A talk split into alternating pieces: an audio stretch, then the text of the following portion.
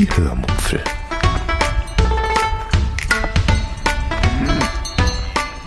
Aus dem Tagebuch einer Allgäuerin.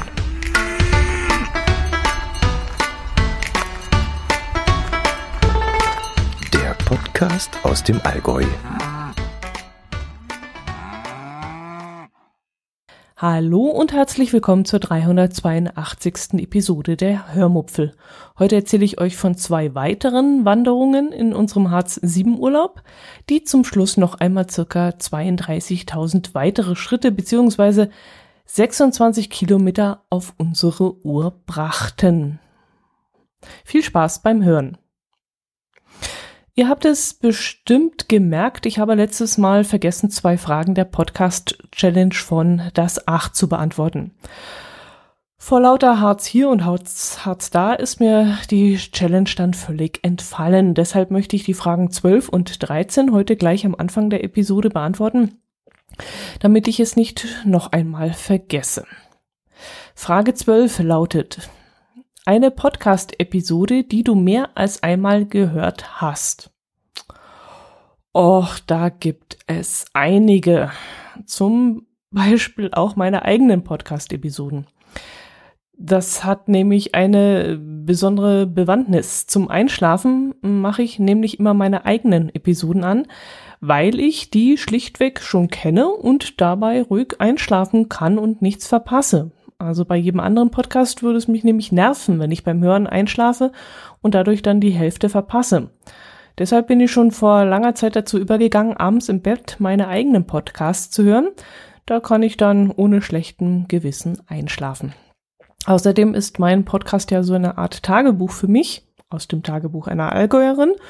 Und ich finde es immer ganz interessant, wenn ich von einem Ausflug berichte, also im Podcast, in der Episode berichte, an dem ich mich jetzt im, wird, äh, im normalen Leben gar nicht mehr richtig erinnere. Und durchs Nachhören werden diese Erlebnisse dann bei mir auch in Erinnerung gerufen. Und das finde ich ganz schön. Frage 13 lautet, das beste Podcast-Cover in deinem Podcatcher. Oh. Oh, oh, oh. Jetzt wird es schwierig. Ich habe gar nicht sehr, also ich habe gar nicht so viele Podcasts in meinem Podcatcher und ja, und ja, es sind gar nicht mehr so viele. Und es gibt bestimmt sehr, sehr, sehr, sehr viele Cover, die ich noch gar nicht kenne. Und es gibt ja so viele Podcasts inzwischen, also da, naja gut, aber die Frage heißt ja, das beste Cover in deinem Podcatcher. Ja, okay, ja, ich habe es verstanden. Also, trotzdem nicht einfach, weil ich Hashtag aus Gründen sehr anspruchsvoll bin, was das angeht. Also ich habe da einen speziellen Blick drauf. Und deshalb muss ich sagen, dass die professionell gestalteten Cover diverser kommerzieller Podcasts noch die besten sind. Man sieht dann halt leider sehr, wenn etwas von einem Profi entworfen wurde und man sieht halt auch sehr, ob ein Podcaster ja das nicht professionell macht, sondern eher so nebenbei in irgendeinem Spargrafikprogramm zusammenschustert. Man sieht die Unterschiede einfach. Und deshalb fällt mir jetzt auch ja, mir fällt erst wieder das Cover vom Kastenfisch ein. Jetzt muss ich ihn wieder mal erwähnen, aber ich glaube, er hat dieses Logo auch von einem Grafiker entworfen bekommen und deshalb wäre es jetzt auch in diesem Zusammenhang nicht fair, sein Cover zu nennen. Hm, schwierig. Das alte Logo vom Planet Kai Podcast, das hat mir sehr gut gefallen. Das hat aber leider nicht mehr, sonst hätte ich das jetzt genannt. Nein, leider, leider fällt mir wirklich kein Cover in meinem Podcatcher ein, das mir momentan gefällt. Aber wie gesagt, ich bin auch nicht das Maß aller Dinge. Ich bin da relativ anspruchsvoll und denke dann halt immer, dass jemand, der drei Jahre lang eine Grafikerlehre gemacht hat, also von diesen professionell gestalteten Covern, der muss das auch können und da sollte man auch den Unterschied sehen zwischen denen, die es gelernt haben und denen, die das halt mal nebenbei am privaten PC zusammenschustern. Ja, gut. Wie gesagt, ich, ich kann da die Antwort nicht geben. Mm, das vom Kastenfisch gefällt mir noch am besten, aber ich glaube, das ist von einem Grafiker gestaltet und das sieht man halt auch, dass das super gut ist. Gut, dann zu unserem Hartz-7-Urlaub. Am vorletzten Urlaubstag sollte es nochmal ins Ilsetal gehen. Ihr erinnert euch sicherlich, wir waren dort ein paar Tage zuvor in dieses Unwetter gekommen, von dem ich euch erzählt habe, und waren dort unter die Brücke geflüchtet, wo wir oh, circa anderthalb Stunden ausgeharrt haben und uns vor den Blitzen versteckt haben. Dadurch, dass wir an dem Tag die Wanderung dann abgebrochen hatten, mussten wir noch einmal dorthin. Allerdings war das für mich gar kein Muss, denn das Ilsetal ist wirklich wunderschön und es lohnt sich auf jeden Fall öfter dort lang zu laufen. Ähnlich wie das Bodetal, an das kann ich mich auch noch sehr stark erinnern, das ist auch so toll. Wir parkten also wieder auf dem gleichen Parkplatz, zahlten wieder 5 Euro fürs Parkticket und, um es vorne wegzunehmen, verkauften das Ticket dann nachmittags auch wieder an andere Wanderer, die dann froh waren, ein so günstiges, jetzt nur noch Halbtagesticket von uns äh, zu bekommen. Wir liefen wieder ein Stück weit den gleichen Buckel hoch, den wir ein paar Tage zuvor auch schon hochgelaufen waren, immer an dieser rauschenden Ilse entlang. Und dieses Mal schien aber die Sonne und ich freute mich dann auf einen hoffentlich trockenen Wandertag. Die Regenschirme, die schleppten wir sicherheitshalber trotzdem mit, wie es immer halt so ist. Hat man die Regenschirme dabei, dann regnet's nicht. Irgendwann mussten wir dann links abbiegen, von der Ilse weg. Das fand ich ein bisschen schade, denn wie gesagt, mit Sonnenschein und äh, ja, warmen Temperaturen ist das wieder ein ganz anderes Bild. Und ich wäre gerne dort äh, weiter entlang gelaufen, aber äh, wir mussten abbiegen und es ging dann knackig den Berg hinauf. Auf halbem Wege trafen wir dann ein paar, ein paar Gemeindemitarbeiter, die wir dann gleich fragten, ob die Baumfellarbeiten dort oben noch anhalten würden, ob die noch äh, vorhanden seien. Wir hatten unten im Tal nämlich schon eine Abzweigung gesehen, die gesperrt war und wir wollten vermeiden, dass wir wieder extra Kilometer wegen so einer blöden Sperrung laufen mussten.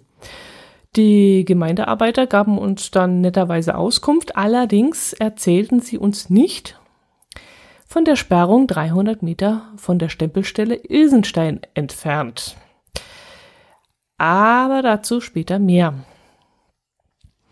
Unser erstes Ziel an diesem Tag hieß Gasthaus Plessenburg. Dort äh, rüsteten sich die Besitzer gerade für Wanderer, die vielleicht des Weges kommen würden an diesem Tag.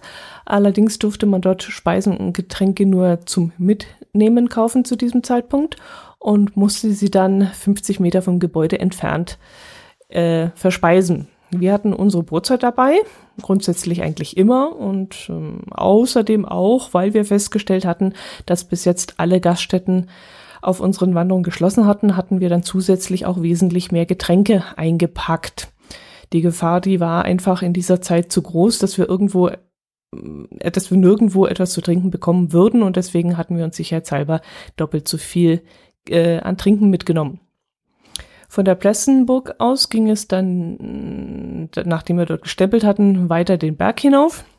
Links sah man dann überwiegend kaputten Wald und rechts des Weges war ausgeholzt worden. Und dort wuchs dann schon wieder junger Wald nach. Und mir persönlich gefällt das Konzept, dass ähm, die befallenen, vom Bockenkäfer befallenen Bäume sofort gefällt werden und dann entfernt werden, ja wesentlich besser als dieses ähm, Naturwaldkonzept, das die Nationalparkverwaltung im Harz teilweise fährt.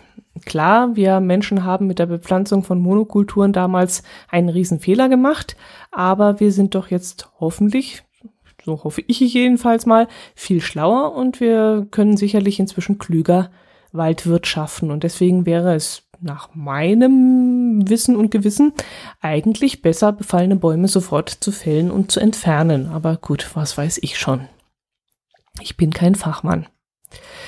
Ja, für uns ging es dann weiter zum Ferdinandsstein hinauf. Das ist ein eher unscheinbarer, ziemlich kleiner Felsbrocken, auf dem der Name dann eingefräst ist. Also ja, nichts Besonderes. Ich stelle euch da mal ein Bild davon ein in die Show Notes, dann könnt ihr selbst entscheiden, ob dieser Stein sehenswert ist und dort ja so dringlich eine Stempelstelle hin müsste. Naja, vielleicht wegen der Wanderung selbst. Die war ja recht schön. Also, das muss ich zugeben, die war wirklich nett.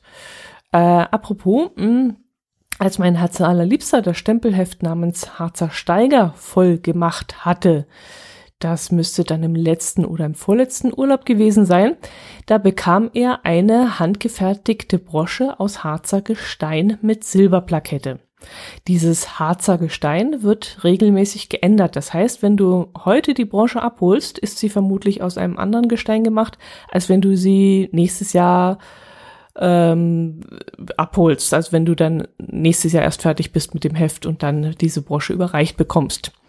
Und mein Herz allerliebster bekam, als er damals die Brosche abholte, ein Stück Ilse Steiner Gestein. Und als wir nun dort hinaufliefen und auf den Boden schauten mm, beim Wandern, sahen wir genau diese Gesteinsart unter unseren Füßen. Ein heller, gefleckter Stein. Mein Herz allerliebster hat sich dann ein paar schöne Stücke ausgesucht und sie dann mitgenommen. Oh, ich weiß gar nicht, was er vorhat damit. Ich glaube, er möchte versuchen, sie einmal in der Mitte durchzuflexen und glatt zu schleifen, aber ich bin mir da nicht so sicher, ob er das noch macht. Nach dem Ferdinandstein sollte es dann zur vorletzten Stempelstelle vor dem Ziel unserer Träume gehen. Wir waren nur noch zwei letzte Stempelstellen vom Ziel Hatzak Wanderkaiser entfernt. Wir wechselten dann die Talseite, was ungefähr noch einmal circa eine Dreiviertelstunde Laufen bedeutete. Ach nee, das stimmt nicht. Wir haben zwischendrin noch eine kleine Brotzeitpause gemacht, weil wir nämlich an einer sehr schönen Holzbank vorbeikamen, auf der wir uns dann niederlassen konnten. Wir packten dann unsere belegten Brötchen aus, unsere Mini-Tomaten und die obligatorischen Schokokekse, die wir immer dabei haben, und genossen dort die herrliche Ruhe.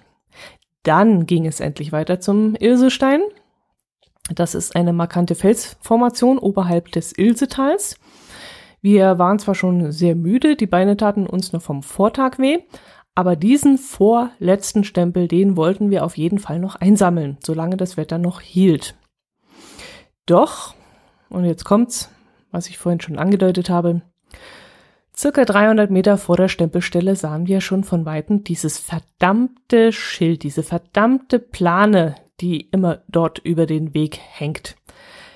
Das konnte doch nicht wahr sein. Schon wieder war ein Waldgebiet wegen Baumfellarbeiten gesperrt worden und das genau 300 Meter vor der Stempelstelle. Alter, das konnte doch jetzt wirklich nicht wahr sein. Mein Herz allerliebster schaute dann auf sein GPS und schüttelte den Kopf. Es gab von dieser Seite aus keinen anderen Weg. Wir hätten wieder runterlaufen müssen ins Tal, den Berg umrunden müssen und von der anderen Seite wieder hochlaufen müssen. Und ob die andere Seite vielleicht auch gesperrt war, das wussten wir zu diesem Zeitpunkt nicht. Und nein, wir waren wirklich am Ende, wir waren verzweifelt. Also beschloss mein Herz allerliebster, die 300 Meter weiterzulaufen. Es war mittags um 12 Uhr, man hörte keine Maschinen, man hörte keine Menschen. Vielleicht machten die Arbeiter ja gerade Pause, so hatte er die Hoffnung. Und so war es dann auch. Mein Herz allerliebster konnte die Stempelstelle unbehelligt erreichen. Im Gegenteil, ihm kam dann noch eine Gruppe von circa zwölf Seniorinnen entgegen, die ebenfalls die Stempelstelle angelaufen waren. Puh, Glück gehabt. Uns fiel echt ein riesen Stein, ein Riesengebirge vom Herzen. Ein ganzer Ilsestein fiel uns vom Herzen. Als wir dann wieder am Parkplatz angekommen waren, hatten wir platte Füße. Wir waren mittlerweile wieder 24.000 Schritte gelaufen. Und die Beine taten uns, wie gesagt, noch vom Vortag weh. Doch es regnete noch nicht und für den nächsten Tag waren wieder Gewitter angesagt. Und wir wollten doch unbedingt in genau diesem Urlaub den Wanderkaiser fertig machen. Also war für uns beide unausgesprochen klar, wir versuchen heute noch die letzte Stempelstelle zu erreichen. Zumal mein Herzallerliebster meinte, das seien ja nur noch zwei Kilometer. Also hin und zurück vier Kilometer. Luftlinie. Und die Höhenmeter, die ließ er lieber unerwähnt. Mhm. Aber bei manchen Sachen ist es vielleicht auch besser, wenn er sie mir nicht erzählt. Wir fuhren dann also nach Schirke, wo wir einen der günstigeren Parkplätze fanden. In Schirke, das ist der nächstgelegenste Ort zum Brocken, zahlt man sich für Parkplätze nämlich dämlich. Und von dort aus ging es dann los. Bei der kurzen Autofahrt hatten sich meine Beine zwar wieder etwas erholen können, aber trotzdem krabbelten wir beide wie so zwei 90-Jährige aus dem Auto. Und das Bücken und das Schuhebinden, das wurde wirklich, ja, von einem Duett aus lautem Stöhnen begleitet.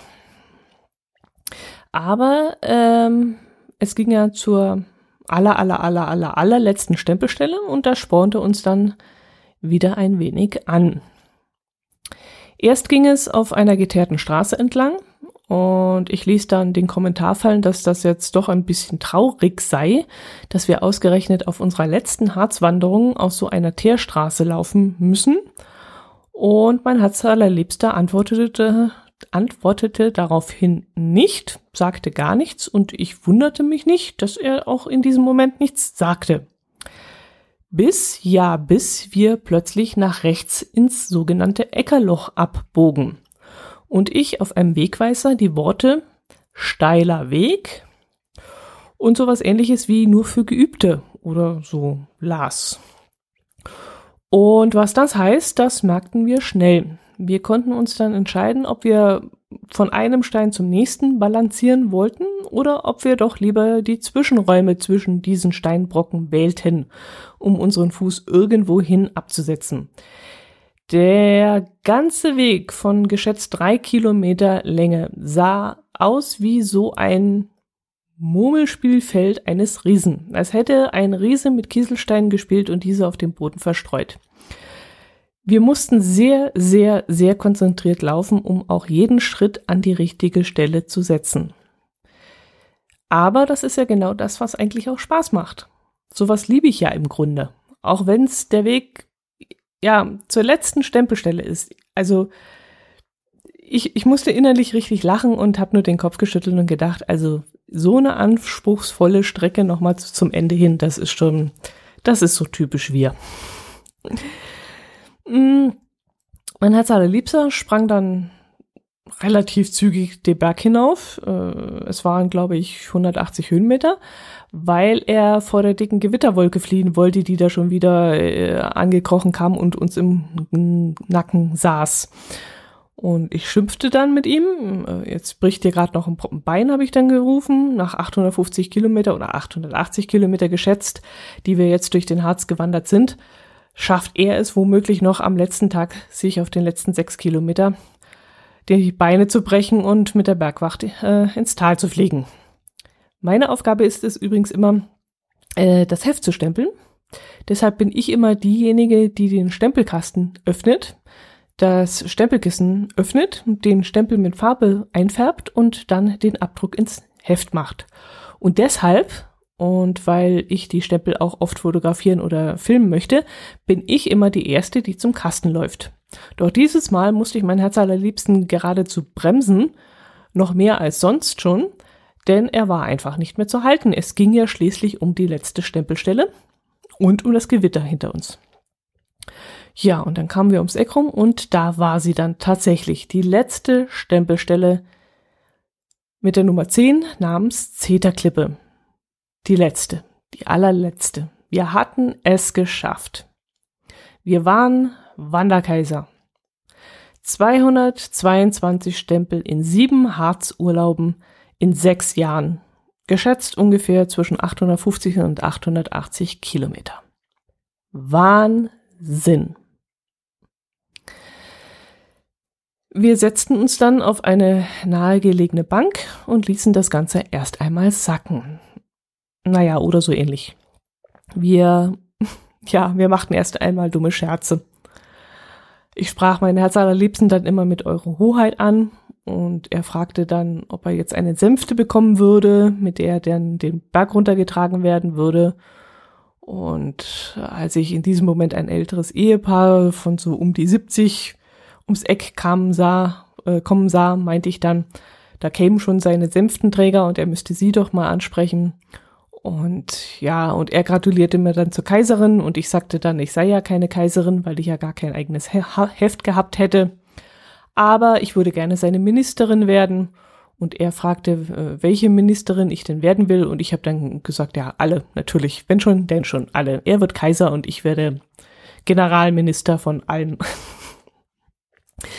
Ja, und da waren wir uns dann einig und ja, ich führte dann gleich die ersten Gesetze ein, also die Grundrente mit 60 und äh, vierspurige Autobahnen und Verkaufsverbot von Fleisch in Supermärkten und solche Sachen. Und ja, weil dann immer noch keine Sänfte vorbeigekommen war, bis dahin sind wir dann doch leider selbstständig wieder den Berg runtergelaufen.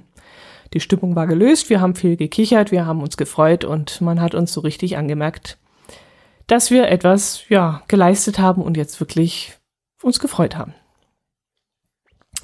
Ich glaube, mein Herz allerliebster hat es aber in diesem Moment noch gar nicht so richtig verarbeitet gehabt, dass es jetzt wirklich alles vorbei ist. Ähm, ich schon. Ich, ich brappelte dann den ganzen Tag noch darüber, dass wir uns jetzt ein neues Ziel suchen müssten und wo es denn, ja, wo er jetzt die Nadeln jetzt aufhängen will und welchen Namen er sich geben will, weil jeder Harzer Wanderkaiser bekommt dann einen eigenen Namen.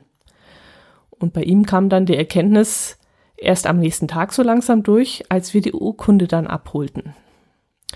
Aber am nächsten Tag frühstückten wir dann erstmal ganz gemütlich und bei meinem Herz allerliebsten war dann auch irgendwie die Luft raus und er wäre dann am liebsten auf dem Sofa der Ferienwohnung erstmal sitzen geblieben. Für ihn gab es dann in dem Moment so gar nichts mehr zu tun im Harz. Und als ich dann ein paar Sehenswürdigkeiten raussuchte, guckte er mich dann mit großen Augen an, so von wegen, was, wie, äh, im Harz kann man auch noch was anderes machen als Wandernadeln wandern oder wie? Also er konnte das noch gar nicht so richtig. Wie jetzt, äh, du willst jetzt echt noch mal raus? Was, was gibt's denn hier noch? und ich suchte dann ein paar Sachen raus und wir machten uns dann äh, auf den Weg nach Blankenburg. Dort befindet sich die Hauptniederlassung der Harzer Wandernadel.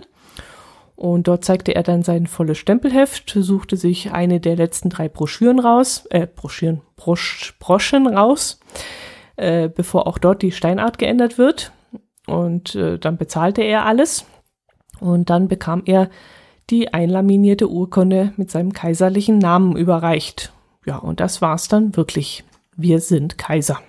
Urkundlich, urkundlich, urkundig, urkundlich beglaubigter Kaiser. Ja, und dann war es wohl auch bei ihm angekommen. Er ist mehr so der Typ, dem man eine Trophäe überreichen muss. Und ich bin eher so der Typ, der mit Erreichen des Ziels den Sieg errungen hat. Und deshalb freute ich mich vermutlich auch mehr über die erbrachte Leistung als über den Titel.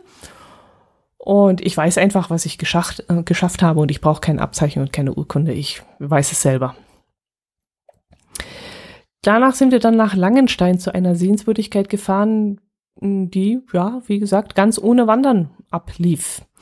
Aber mit einer Stempelstelle, denn dort steht der Kasten eines Sonderstempels, den wir allerdings tatsächlich links liegen ließen. Man will es nicht glauben, aber das interessierte plötzlich mein Herz, Herz allerliebsten überhaupt nicht mehr, dass da noch was zum Stempeln war. Er war Wanderkaiser und damit war die Sache erledigt. Ja, in Langenstein, dort gibt es nämlich die Langensteiner Höhlenwohnungen, die man besichtigen kann. Der Eintritt ist kostenlos, um Spenden wird allerdings gebeten. Ein Verein kümmert sich um das Ganze. Zwischen 1855 und 1858 entstanden hier ein paar circa 30 Quadratmeter große Wohnungen.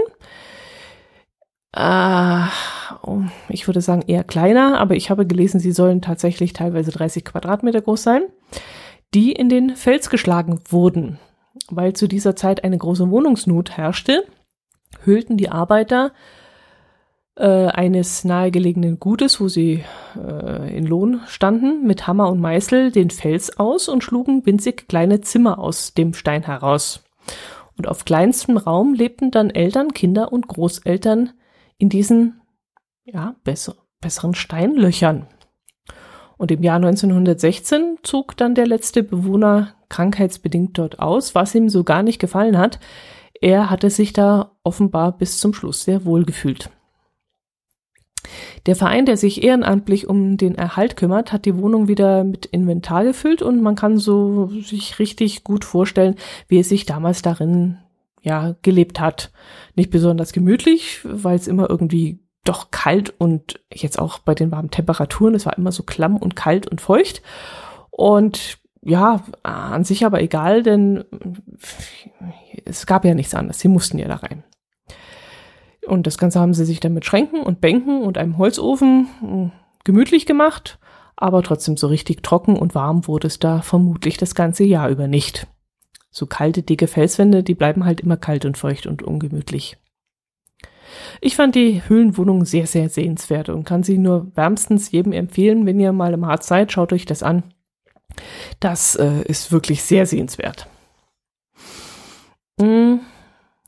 Nach den Höhlenwohnungen sind wir dann noch zum Fabrikverkauf von Vergona gefahren. Das ist eine Sch ähm, Schokoladenfabrik, ein Schokoladenhersteller.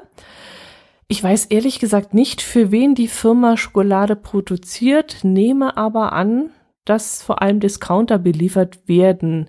Denn ich kannte die Schokolade ehrlich gesagt überhaupt nicht. Im Laden wurde zwar auch Grison-Kekse verkauft, aber das ist ja De Beukela und auch Kuba Bruchschokolade konnten wir dort bekommen. Aber ob Vergona diese Schokolade herstellt oder ob das ein Zukauf von Partnerfirmen ist, das weiß ich nicht. Aber Moment mal, ich habe auf irgendeiner Verpackung produziert für Lidl gesehen. Ja, dann ist das wirklich so ein, eine Schokoladenfabrik, die für Discounter produziert. Wir haben in Kempten einen ähm, Fabrikverkauf, eine Käserei, in dem auch Tiefkühlfisch und Fertigsoßen und so ein Zeug verkauft werden. Also die Käserei ist dann halt in einem Verbund mit drin ähm, von diversen Firmen, die öfter dann mit einem LKW vorbeikommen und mal eine Palette Fisch vom LKW schmeißen. Und dann ist eben der Fabrikverkauf attraktiver. Und ja, ich weiß es nicht, vielleicht ist das auch dort bei Vergona so, denn ja, die Auswahl war schon relativ groß. Chips gab's ja auch, süß, äh, also salzige Sachen. Das werden sie ja vermutlich auch irgendwo anders herbekommen. Ja, jedenfalls haben wir uns dort mit Süßigkeiten eingedeckt. Ich habe aber nicht allzu viel gekauft, weil ich ja dauerhaft auf mein Gewicht achten möchte. Aber mein Herz allerliebster hat zugeschlagen und eine riesige Tasche voll mitgenommen. Trotzdem hat das ganze Zeug nur circa, ich muss mal jetzt mal gerade überlegen, 30 Euro, glaube ich, gekostet. Äh, er hatte irgendwelche Sachen eingepackt, die 19 Euro gekostet hätten und die hat mein Herz allerliebster für 5 Euro bekommen. Also wirklich ein echtes Schnäppchen. Wir haben den Einkauf dann erst einmal in die Wohnung gebracht und sind dann nochmal nach Wernigerode rein, um noch einmal in unsere Lieblingseisdiele zu gehen. Das ist übrigens die Eisdiele in der Fußgängerzone. Sie heißt, glaube ich, Venezia. Ähm, da wir keinen aktuellen Corona-Test mehr hatten, dieser aber verlangt wurde, sind wir dort nicht eingekehrt, sondern haben uns ein paar Kugeln im Becher mitgenommen. Wir wollten uns dann auf einer Bank in der Nähe niederlassen, aber es fing dann leider wieder einmal zu Gewittern an und so sind wir in einem Hauseingang untergestanden und haben gewartet, bis es vorbei war. Tja, und dann ging es noch zum Abschied im Anschluss noch einmal zum Harzer Schnitzelkönig unserem Lieblingsrestaurant im Harz. Dort haben wir zum Abschied noch einmal sehr, sehr gut gegessen. Ich wollte eigentlich nur eine Kleinigkeit haben und habe mir deshalb einen Salatteller mit gratiniertem Ziegenkäse bestellt. Und Kleinigkeit kann der Harzer Schnitzelkönig eben nicht, denn ich bekam einen riesigen Teller mit zwei richtig großen Käsetalern und einer großen Scheibe Kräuterbaguette. Also danach war ich wirklich wop bis oben hin. Ach ja, da habe ich dann schon so, ja, ach ja, da habe ich dann schon so ein bisschen einen melancholischen bekommen, als klar war, dass wir hier zum letzten Mal sein würden. Mein Herz allerliebster meinte zwar schon, da, dass der Harz ja wirklich sehr verkehrsgünstig liegen würde und sich als Zwischenziel anbieten würde, wenn wir mal wieder auf dem Rückweg von der Ostsee äh, wären. Aber andererseits wollte ich schon immer mal in Fulda zwischenstoppen oder mal in der Rhön, auf der Rhön zwischenstoppen.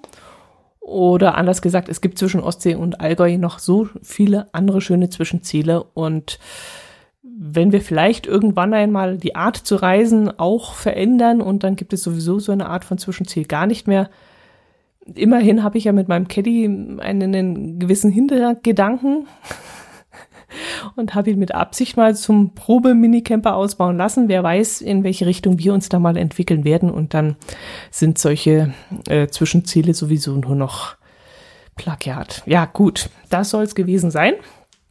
Nächstes Mal erzähle ich euch von nach dem Urlaub bis vor dem Urlaub und bis dahin bleibt mir bitte gesund.